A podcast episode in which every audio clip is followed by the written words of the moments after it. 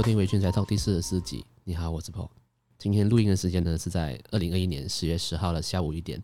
明天呢就会是我要终于要结束为期了四个月，诶，不对，五个月的 Work from Home，就是在家工作的这段时间了。明天就要回去公司上班了。嗯，老实讲是非常的不想回去了，因为想到一大早要通勤，下班后还要塞车，就。啊，心累啊，但是没办法啦，总就是总要恢复正常生活嘛，总不能永远待在家里嘛。今天要跟大家分享一部漫画作品，叫做《王牌酒保》。《王牌酒保》日文 Bartender 是一部讲述调酒和酒吧文化的日本漫画作品，原作是成安良喜，并由长友健哉作画。从二零零四年集英社的月刊 Super Jump 开始连载，在二零一一年十一月转移至 Grand Jump 双周刊继续连载，并在二零一二年结束连载。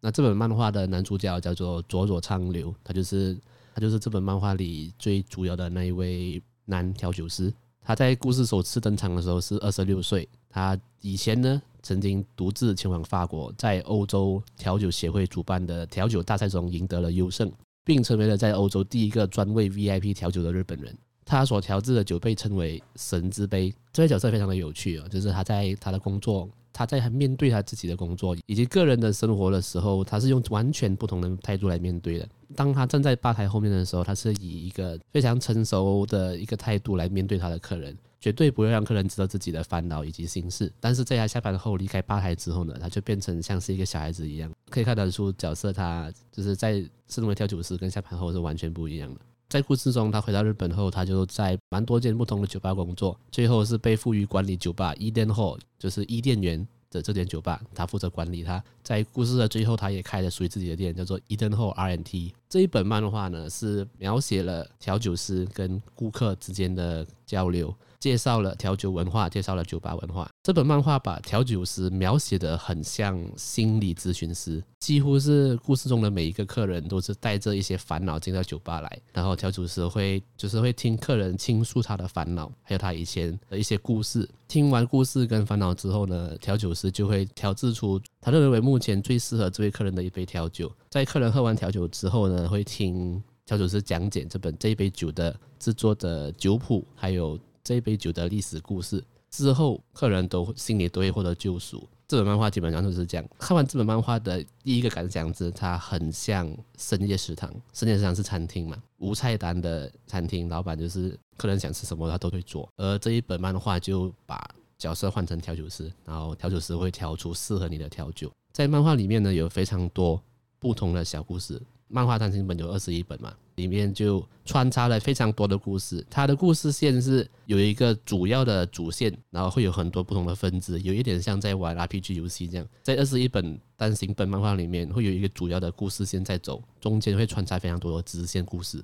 漫画里有非常非常多不同的客人和不同的故事。如果我把所有故事都跟听众讲的话，会讲不完啦。所以我挑了几个。我觉得在漫画里面看到呃很打动我的句子，跟大家分享一下。像第一句，我也有把漫画中这一句拍下来放在我的 IG 哦，就是这一句是说，四十八岁以下的悲观主义者是懂得太多，四十八岁以上的乐观主义者是懂得太少。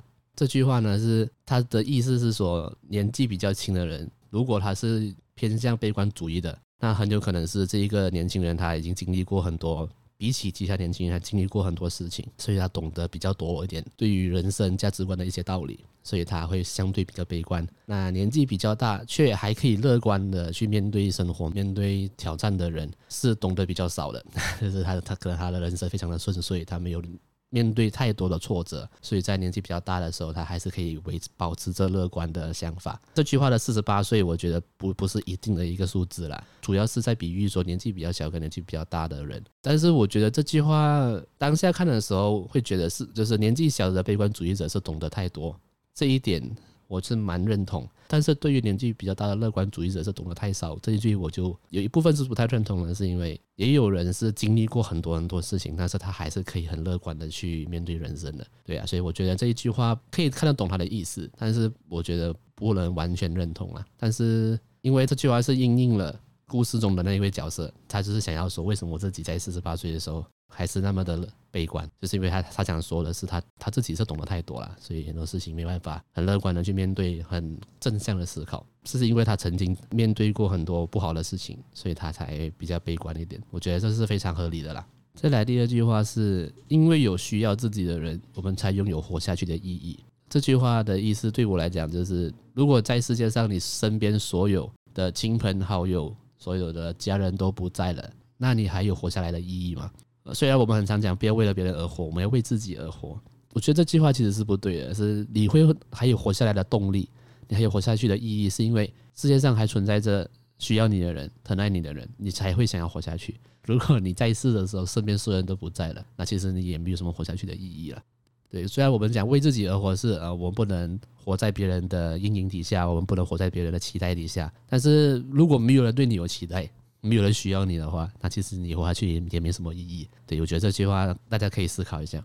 再来第三句是，无论是什么样的天才，都会感到迷惘，只有在迷惘的时候，才可以突破障碍。我觉得这句话我最近的感受蛮深的，因为我在做 podcast 的关系啊，我目前做 podcast 快一年嘛，这段时间下来我。没有停更过，每一个礼拜都坚持的一定要做一集，也尝试了很多各式各样的新的挑战。访问的人不多，但是有跟蛮多人合作过，从中学习到很多事情。但是最近的迷惘是。会在想下一步要怎么做。我是一个对自己要求可能有点太严格的人了，会一直觉得我必须要一直进步，在自己喜欢的事情上是必须要一直去进步，一直要去想下一步要怎么走。但是我最近的迷惘是我快两三个礼拜会想不到接下来还有什么突破，就是接下来还可以怎么样突破。回到去这句话是说，只有迷惘的时候才可以突破障碍的意思是说，你会迷惘，就是因为你对自己有要求，你对自己有要求，你才会去想尽办法去突破现在的状况，去进步，去挑战自己。所以我最近得出的一个结论就是，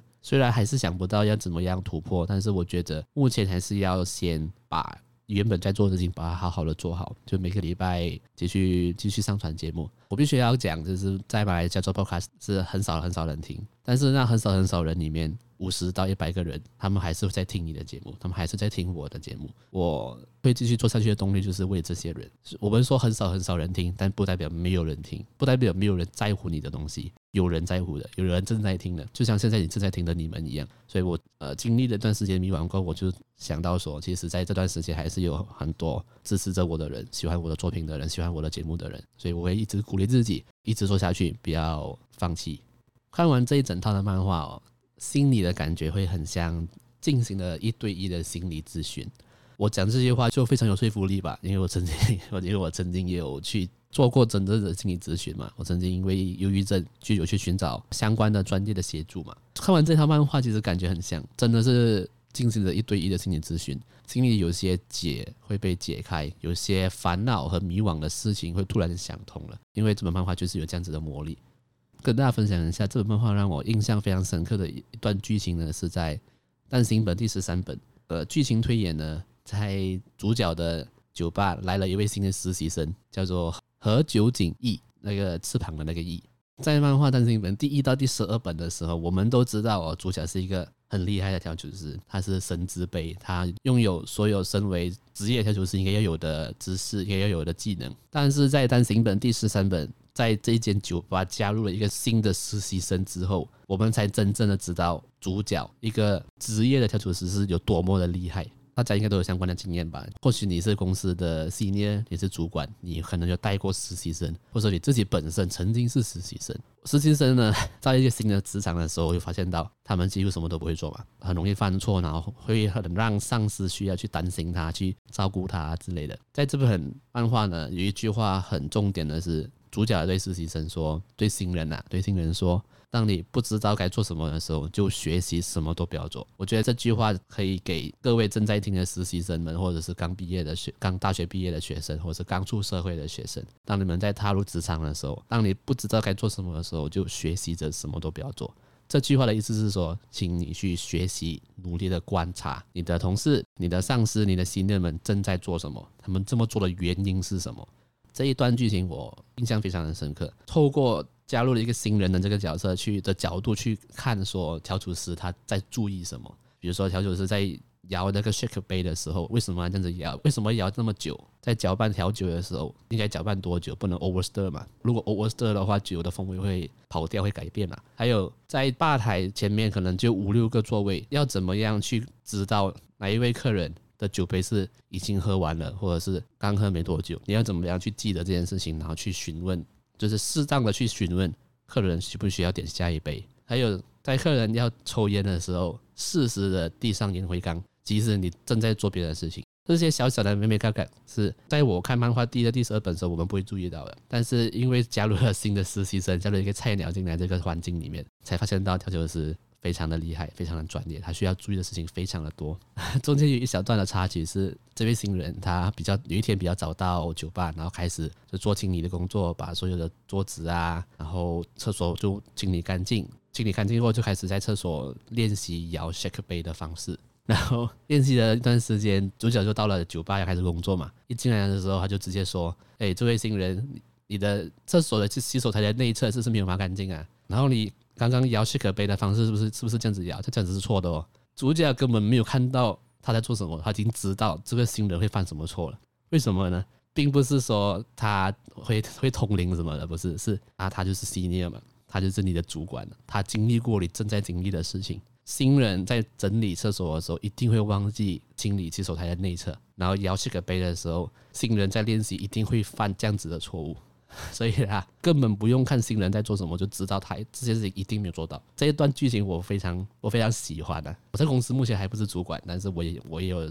带新人嘛，我在我在这段时间里面，在带新人的这段时间里面，会看到以前的我在那个位置的时候，我一定会做这样子智障的事情，我一定会做，有一天犯这样子的错。所有的事情，我的这位新人都犯过了，都做过了。我觉得哇，很真的是说的很对，就是新人、职场新人、实习生，你们会犯的错，上司们都知道了。既然他上司们都知道，他们还让你去做，你们就放心了，放手去做吧，不用担心。真的不知道做什么的时候，就什么都不要做，就先观察。那当你知道该做什么了，就好好的做。犯错了没也没关系，就尽情的去犯错。当然，也许你可能遇到了职场，可能你的上司会骂你，可能会比较严格，这些都是过程啊。我觉得被骂才会学会嘛。各位职场新鲜人，加油啊！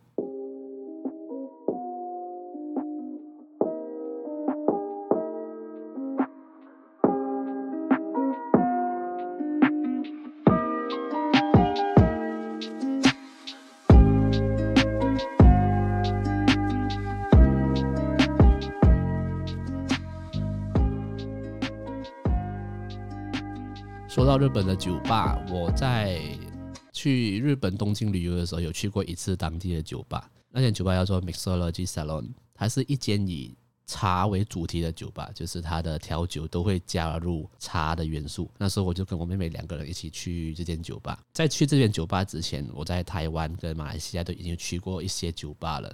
但是我当时到了日本的这间酒吧，在进入进入酒吧之前，那感觉上那个氛围就特别的。